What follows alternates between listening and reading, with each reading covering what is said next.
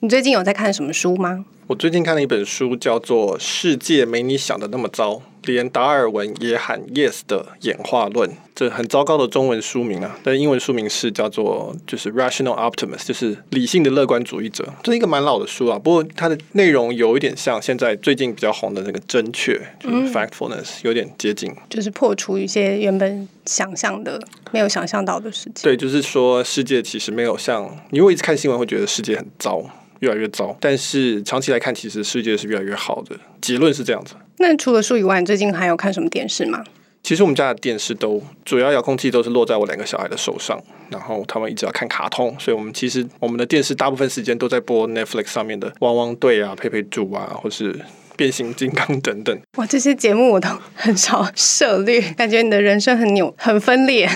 不过你们家也有 Netflix 嘛，对不对？对，我们家每天都看 Netflix 跟 YouTube。对，所以这就是我们今天要讨论的主题。嗯，那就是 Netflix 的扩张的策略，烧钱的策略。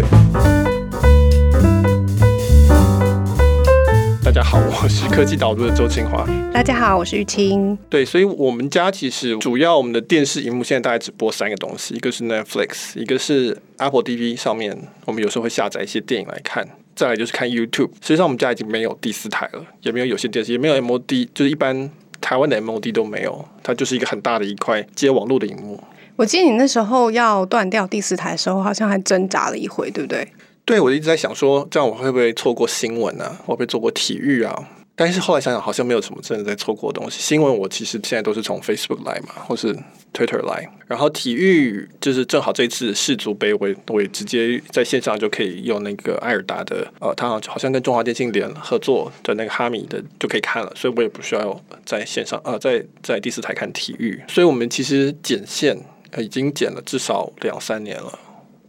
有这么久？对，已经很久了。哦、oh，OK，所以现在过着愉快又分裂的人生。对，我一直很希望我的客厅主要的视觉的焦点是电视。台湾的大部分的客厅应该都是这样子，就是沙发围着一个电视。那我其实觉得那不是一个很健康的状态。但是我也还没有想，我在装潢家里的时候找了非常多的资料，看说到底有没有任何人的装潢是不是以电视为主要 focus？好，但是找不到。所以我们现在目前还是对着那个电视，但是我们旁边放了很多书，就是希望说至少小朋友会常撞到书，或是视线里会有书，他会习惯书的存在。他会想要去看书这样子，但是现在还是不行，就是他们还是很容易就被 Netflix 吸过去，然后就说爸爸我要看看卡通，所以这其实是一个吸引力非常大、很有黑洞的的这个东西，就是 Netflix。对，我只要是要看 Netflix 影集、电视影集以前，我都要深吸一口气，确保我有足够的时间跟精力，要不然就是可能那个晚上就。荒废掉。对，其实这也可以讲到我们的题目，就是说 Netflix 看 Netflix 跟所谓的看电视其实是不太一样的体验。虽然我们大家会很自然的想说，哦，我在 Netflix 上面就是看一些以前在电视上播的东西。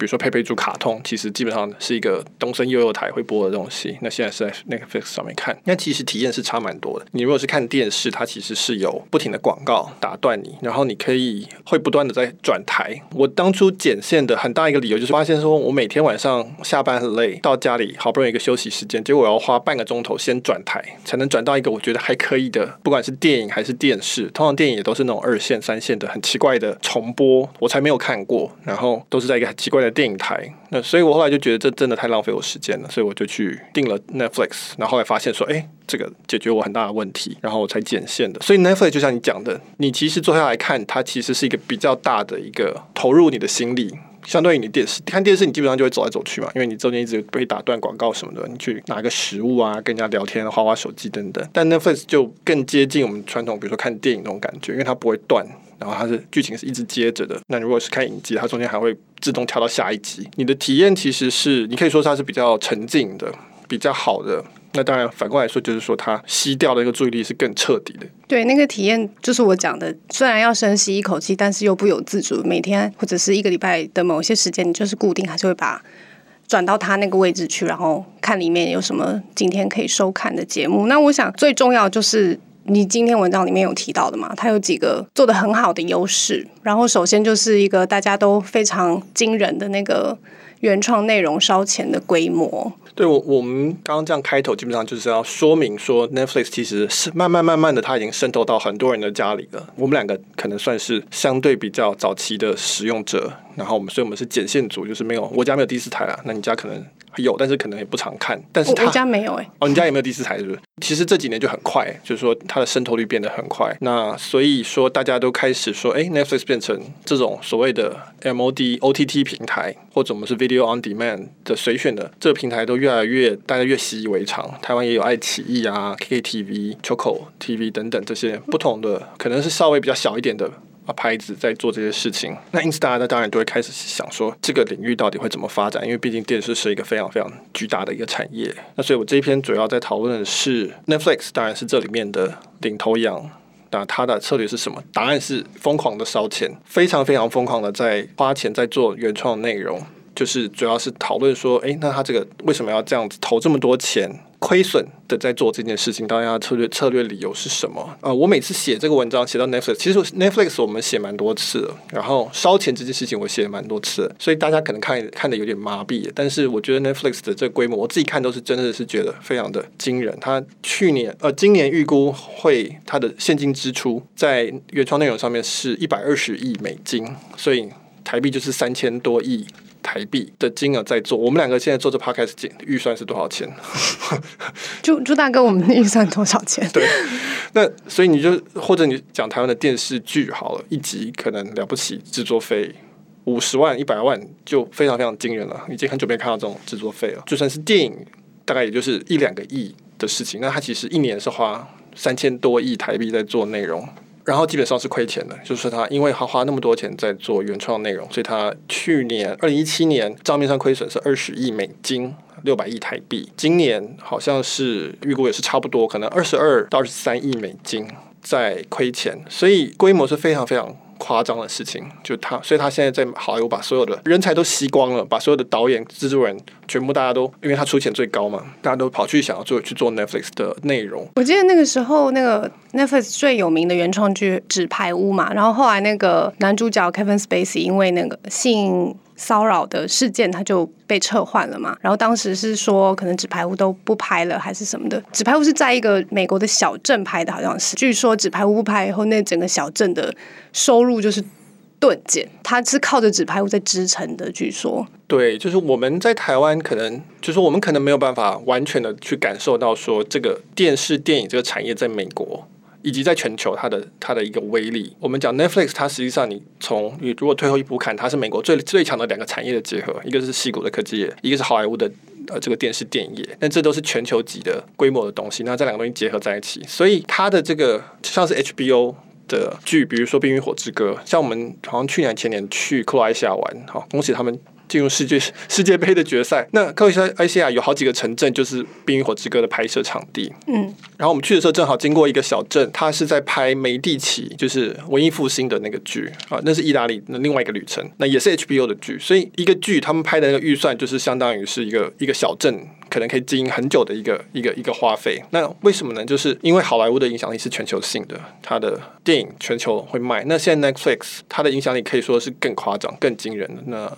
比如说我我写到说它的数据，是说它现在目前累积订户全球是一点二五亿人，每个月付十块钱美金给他。拍一个东西丢出去，它最多可以有一点二五亿人同时收看到。大部分当然都是以开发国家以及英语市场，这些先先渗透的部分，所以这是最有钱的客户，是一个全球的尺度的一个制作的内容。所以，所以因此是这个玩的游戏，是我们在台湾，尤其是不管是从内内容创作者，或者从观众来讲，可能会没有办法感受到说，其实是一个这么大的一个金钱的交易跟投资。对啊，规模非常的巨大。而且还是付费的订户呢，这是一个付费产品，它不像 Facebook 是所有人下载就可以开始使用的，所以每个人要下载，然后注册、付钱，然后再开始使用，这非常了不起的一件事情。那所以你文章里面就有提到几个他们能够获取这么多订户的理由嘛？对，所以。这这篇文章主旨，或是大家现在最关心的就是为什么 Netflix 要花这么多钱？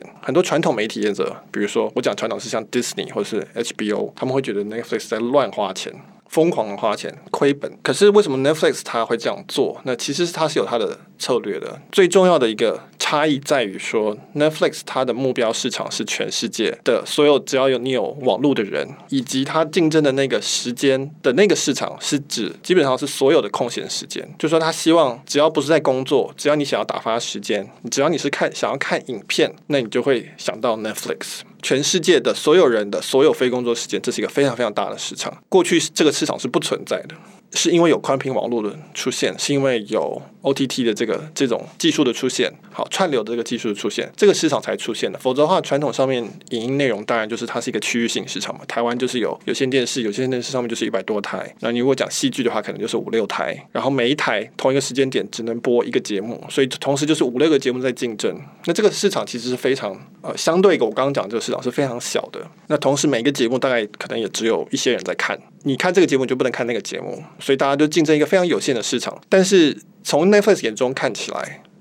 这个市场现在已经打开的非常非常非常大，因此它的竞争的规模就是完全不一样规模。他现在在想的就是说，我不是在跟你竞争那个时间点那那一群人，我在竞争的是所有人的所有的非工作时间，因为我的东西是随选嘛，就是 on demand，所以我我没有什么叫做我们叫黄金时段 prime time 这个概念，就反正你有空的时候你就可以看。有这么多的随选的时间点，所以我就可以针对不同的人去做不同的内容。我不需要是像传统的黄金时段，我只能做最大众的内容，希望抓到最多的人。同时间在晚上九点的时候抓到最多的一群人，那我就只能做一个很很很基本的东西。比如说台台湾肯定就是很传统的综艺节目啊，或者是我们讲以前叫花系列的这种影集，南美洲叫做 Telemundo 这种很长很长的这种家庭剧。那是我们的娘家吗？就娘家这种系列，对对对。但是 Netflix 它不用这样做，因为它每个人都要。每个人每个人的时间我都要，那我可以我就可以切得非常的碎，然后我就可以去做一些很特别的内容，很垂直的内容来服务。比如说像我在 Netflix 上面最喜欢看的，其实是一些脱口秀，就是不是劲爆女子监狱吗？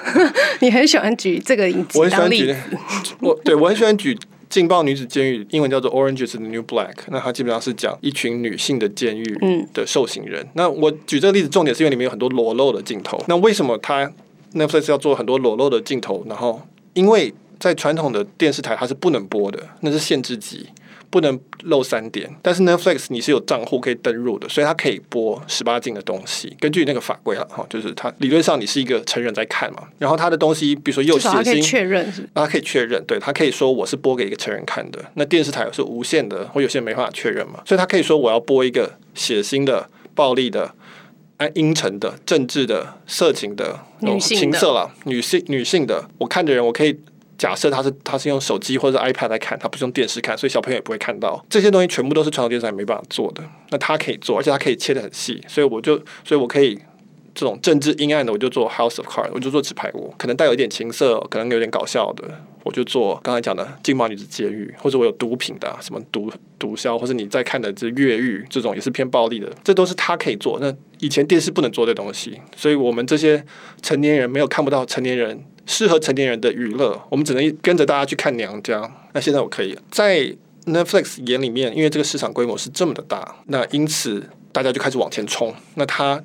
抓到了。至少他认为他抓到了一个最重要的关键，就是规模。就是说，我要不管做什么事情，OTT 平台第一件最重要的事情就是规模，就是你的市，你的观众有多少。你的观众越多，他付大家付给你的钱越多，你就可以拿去做越多内容。有越多内容，就可以带来越多人进来，你就可以有越多订户，那你就可以赚个越多钱，你就可以再去投入做越多内容。那剩下的人就抢二三四名，所以。Netflix 要做的就是说，不管你们家的电视最后装的是什么东西，用来看什么东西，至少一定会有 Netflix，然后再加上其他的，然后可能你会加一个，比如说将来 Disney 要出它的新的 OTT，台湾的你可能想要看 KTV、KKTV，或是韩剧，你可能想要看 MOD 或是这个爱奇艺等等。至少一定会有一个 Netflix，那这是他的最终极的目标，所以他烧钱像是掏，像是玩命一样的在烧钱，是因为他的目标是非常非常的巨大的，跟一般的传统的内容公司，他们的思维可能都还没有转过来，还没有意识到说现在在比的已经不是过去的那个黄金时段的全台湾大概两百万人的这个概念的竞争了，我们现在已经是在讲打全球了。我补充一下，就是可能有点拉回来讲，但是其实你刚刚讲的这个部分，我之前有听 A16Z，就是一个戏骨的创投，然后他们里面的。一位合伙人访问 Netflix 的内容长的时候，然后就问他说：“哎，你们是怎么决定要投一部剧的？”然后那那个内容内容长大概是在 Netflix 成立一年一年半的时候加入的。然后在加入 Netflix 之前，他其实是在类似像百事达这样，就是他他在他家开了一间，他是一个录影带店的店长，对，他是一个录影带店的店长。然后他说，他进入 Netflix 学到的第一件事情就是说，以前他因为他是录影带店的店长，他要选进什么片嘛，然后最多客户会租的。他那个时候在选的时候，他所以他都选一些大众的。但是他到 Netflix 的时候就发现，哎，其实很多小众的内容是都会上的。为什么？因为他们觉得只要人数够大的话，收看的回收率就够。待会我们可能会聊到的所谓北极星的指标，是是可以到的。他觉得为什么以前他当录影带店店长的时候，他总觉得人数不够。他发现他。评估的方式其实是不一样的情境的，就以前他是说，呃，我的录影带店方圆五里之内的人会对这部影片有兴趣，所以都都只能选一些大众的影片。但是到 Netflix 的时候，在网络的世界里面，会对这个小众的人，只要到一定的数量，这部片就没有问题了。对，所以我们其实谈过蛮多次，就是说商业模式会决定你的重视的指标是什么，你重视指标是什么会决定你的公司的结构。会决定你的利益怎么分配，会你的这种所谓激励的措施怎么设计，然后以及你的各种决策流程都是跟着这个来的。那传统录影带店，它当然就是服务那个方圆五里之内的客户嘛。那它的货架有限嘛，所以它就只能选择一样，就是这方圆五里里面大家最有可能会有兴趣的东西。那它因为它放了一个东西，一个影片，它就不能放另外一个影片。那可是你在 Netflix，它的 potential 的这个 reach 是无限的，只要你有上网就可以了。所以你的选的内容可以小众。因为你的货架是无限的，所以你理论上可理论上可以放无限的内容。假设都免费的话，没差嘛，就全部放上去。像以前的策略嘛。对，那当然，当然，当然不是不是没有成本的。每一个每个内容都要花钱去买。那这个时候你就要算说我的这个收益是什么，return 是什么东西。但是对于 Netflix 这种 on demand 的公司来说，它就可以算说，好，我这个东西会有多少人看，然后这个每个人会看多少小时，这这样算下来之后，我大概要付多少钱。所以很多人看的。节目，比如说《纸牌屋》这种，那我可能就愿意付很多钱去买这个小时数。那如果是很少人看东西，这个是重点，很少人看东西，我也可以付钱去买，我只要付比较少的钱就好了，我还是有 return 可以进来。对，文章里面有提到说。Netflix 这家公司，它定出来的最重要的一几个 KPI，或者我们叫北极星，就是说每个订户每个月花在 Netflix 上面的时总小时数是多少。那原因就是说，你花的小时数越多，你就不会取消嘛。你看到账单，你就会想说，哦，我已经看了那么多小时了。事实上，我很我觉得他的账单应该要写，你这里这个月看了我多少小时的内容。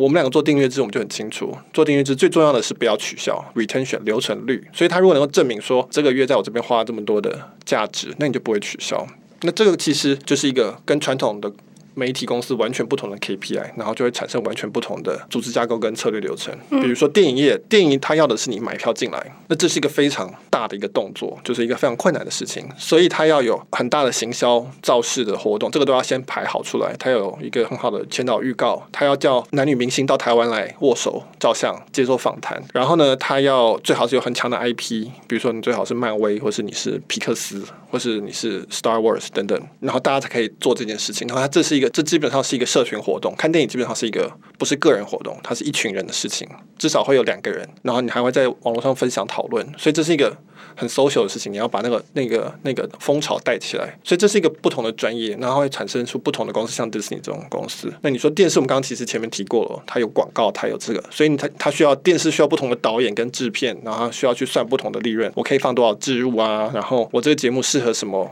什么样的类型的广告主啊，等等，他有这个东西要去计算，然后他可能一季一季的来，然后一周一周的播。那所以什么样的节目适合一周一周播？你你每一集可能有一个段落，你可能最好是像福尔摩斯这种一集解一个事情，然后下下礼拜又再解一个新的案件，所以它会产生不同的状况。那 Netflix 它的概念是说，Netflix 它刚刚讲的 KPI 就是说我会让你在上面花多少时间。所以我今天如果做了一个纸牌屋。我也没有小时数的问题，我干脆就一次给你播给你看，我一次整季上去，那我可能就十集，你就把它看完。看完对我来说非常好，因为你这个月你就达到一个很高的小时数，你下个月就不会取消了。没有广告，所以我不需要每一集都有一个段落，我可以铺一个很复杂的一个剧情，我可以第一集埋一个梗，到第十集才告诉你答案。那我不用担心你说你中间没有看就接不上，因为你一定看完，你是从头看到尾的。传统的电视不行这样做，因为。没有人可以每周都在固定看这个东西，一定会掉。那你如果排一个太复杂的梗，大家后面就不想看了，因为都看不懂发生什么事情。这个就完全改变说投资什么样的东西，然后呢，我要去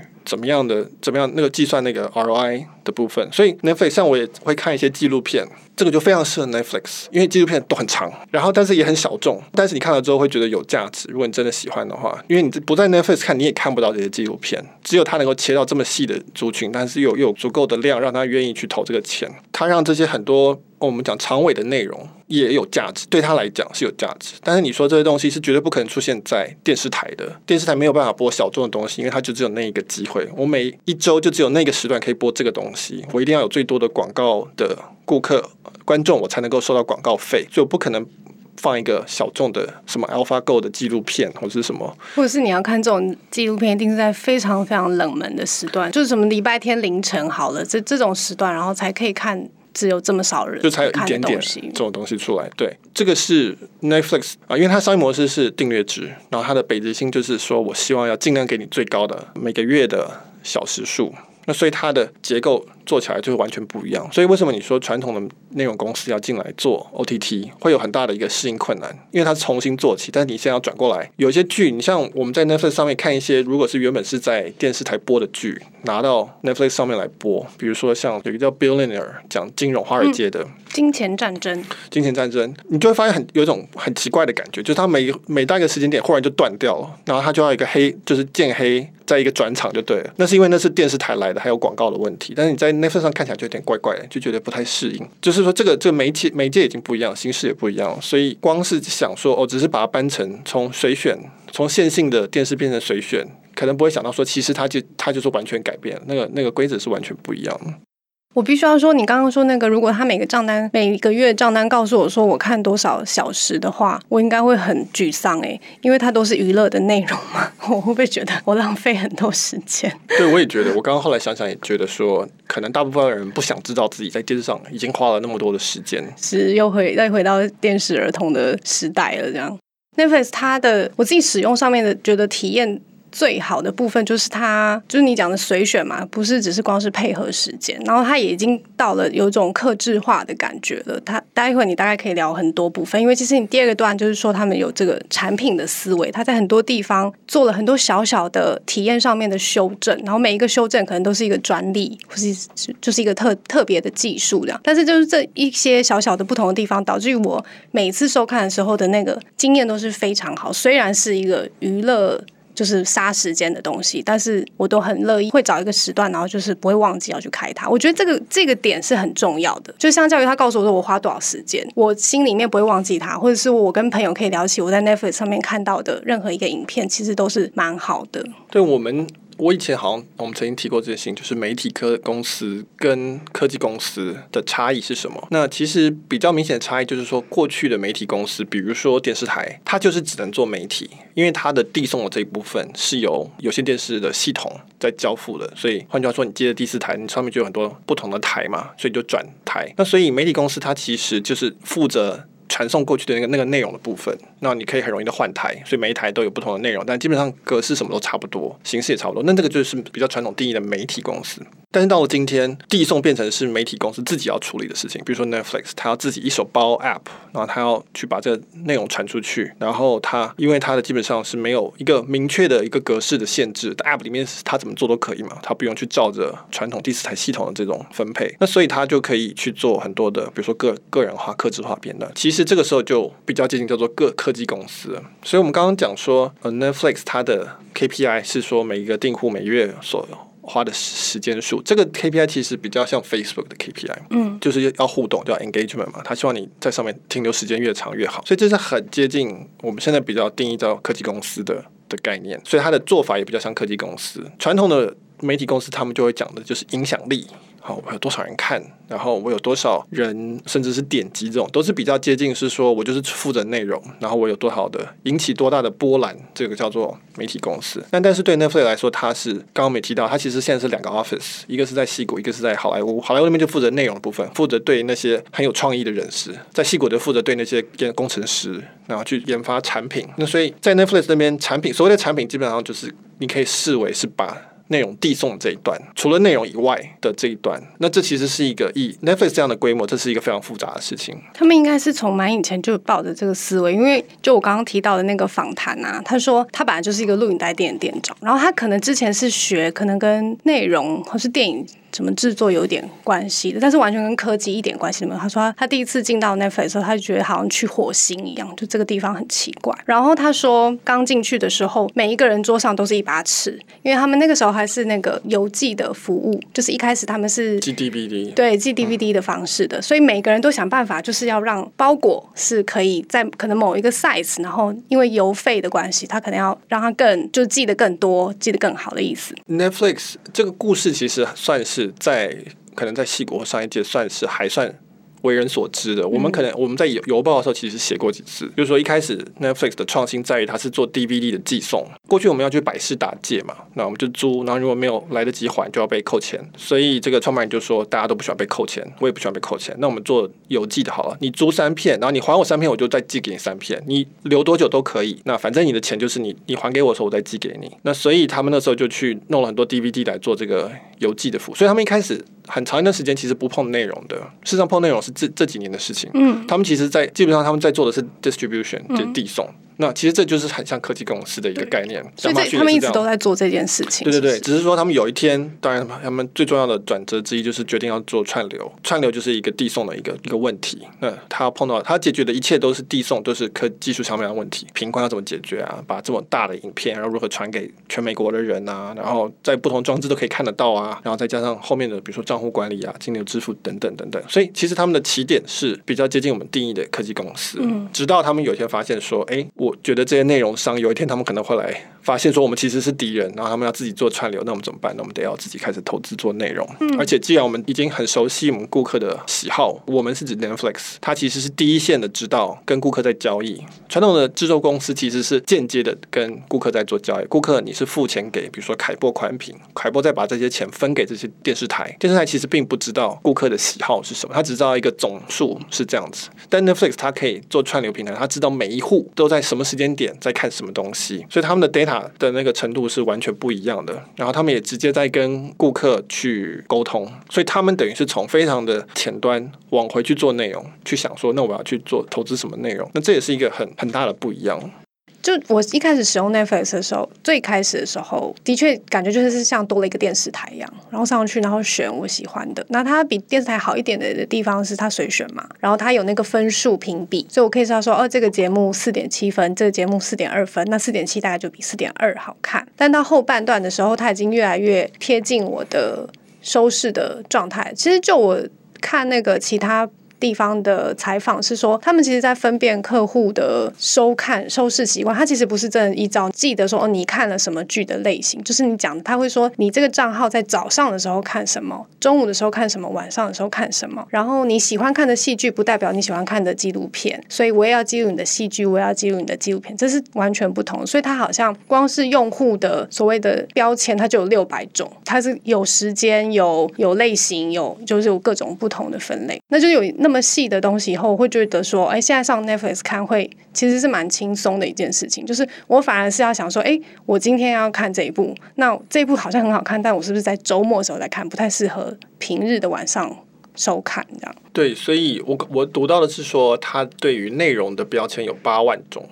标签。我说那个是个人，对，我知道你说的是个人使用，是对使用者的，是使用者的部分的标签。对，对，对，对，它跟我们过去的一个习惯是反过来的。我们过去的习惯是说，电视有这么多节目，我们摊开来，然后你再从中间中间选，或者说你的电视电影，你说这个今天有什么电影上映，上映你可以去看报纸后呢有一版，然后从里面挑。那像 Netflix 或者像 Facebook 这种概念就是反过来，就是说背后其实是无限的选择，但是你不用挑，因为无限选择你也不用，你挑起来你会爆，头发头脑会爆炸，那交易成本太高了，所以就是我用演算法推荐给你，你就可以看到应该是最适合你的需求的东西，当然是可以做得越细越好，这就是为什么 Netflix 它是一个科技公司。的概念。那为也是为什么说这个竞争会非常，其他人要竞争很困难。那因为我们其实这个讨论过蛮多次，他的资料累积的越多，这就成为他们的一个壁垒。就他对你越熟悉，你这时候去跳到一个新的服务，比如说我最近因为世足赛在看艾尔达，艾尔达完全不知道我的任何喜好需求，所以他没办法做对我做任何除了世足以外的任何的推荐。那所以我就变成又要回到过去的那种，从一开始要去浏览啊，然后自己去排啊的这个这个过程。就是说你在浏览的过程中会看到，一看就知道是不是适合你的。但是现在浏览 Netflix 的过程可能是，诶，好像这也不错，那个也不错，对，对，对，才去细看不错的地方在哪里。对对对，所以这种这种服务它的壁垒或者它的差异化，其实是在这种地方。可能很多人有有有这个经验，然后换到另外一家音乐。的串流的时候，或者你要增加一个，比如说我从 K Bus 然后增加 Apple Music，那我就要重新建立一次我的歌单，我要重新训练这个模型，然后让他去了解我，而且我自己也要熟悉这个界面，那这是一个很大的差异。所以这种各种各方面小小的细节的体验，最后就变成了一个很大的一个竞争的优势，你就会把就会被锁住，就是 locking，就不想要换到。别的地方去，因为换到别的地方去，对你跟对那个服务都没有好处。Netflix 当然就少你个顾客嘛，对你来说你也非常的累。那这个这个其实就是哦，我们讲可以叫网络效应，或者你也可以叫叫规模优势。意思就是说，最后最有经济效益的、最有效率的方法，其实就是一家服务，服务所有的人，这样子对双方来讲理论上是最好的。那这就是网络时代的垄断。当然，垄断有很多的副作用，我们也讨论过很多次。但是在至少在这件事情上面，从经济的角度来看，是对双方最有利的。就是说，他可以有最大的 library，然后他可以做最最克制化的一个推荐给我，我也不用去。很痛苦的要去同时去一直适应不同的这个界面，而且我要付的钱是最少的。如果全世界所有人都开始看同一个服务的话，每个人分担到的钱肯定是最少的。然后那家服务肯定会赚很多很多钱，因为每个人就算你每个人每个月只付他十块美金，这其实是很低的钱，一个月就有四百四百亿美金。这理论上在经济上是大家对大家最好，但是它很多很多的问题啊，因为垄断绝对的权利会导致绝对的腐败了哈。就是这个就是我们现在网络时代科技公司他们在比赛的东西，追求的，他们在追求的东西，所以。对啊，你刚刚讲的这个，你如果拿掉 Netflix 的话，我会觉得我好像又听到 Uber，又好像听到 Facebook，大家在讨论的时候是说，其实一家服务其实是效率最好的，也最省成本。对，没错，所以这个就是我们现在看到，这是一个长期的一个，可能是科技。也最重要的一个目前的一个趋势就是集中化垄断，但是不是因为他们是垄断资源，而是因为他们能够提供更好的使用者体验，大家愿意心甘情愿被他垄断，因为他就这样子做得更好。那如何去突破这个事情，或者这个这事情到底会带来什么副作用，是另外一个很大的趋势。我们在处理这些副作用。回到如果回到题目的一开始的话，那这就为什么 Netflix 要杀这么烧这么疯狂的烧钱？为什么要亏这么多本？那因为它目标是。非常非常恐离谱的事情，对对。讨论完这名事情，待会来看个 Netflix 好了，就可以让脑袋放松一下。今天讨论的内容呢，是 Michael 他这个礼拜科技导读分析的其中一篇电子报。那所以，如果你对这一篇文章有兴趣的话，欢迎参加我们的三篇试阅活动。如果你喜欢我们的 Podcast 的话，也请尽量在 Apple Podcast 或者 SoundCloud 上面帮我们按赞给评语，这样我们都会是很大的鼓励。谢谢，谢谢大家。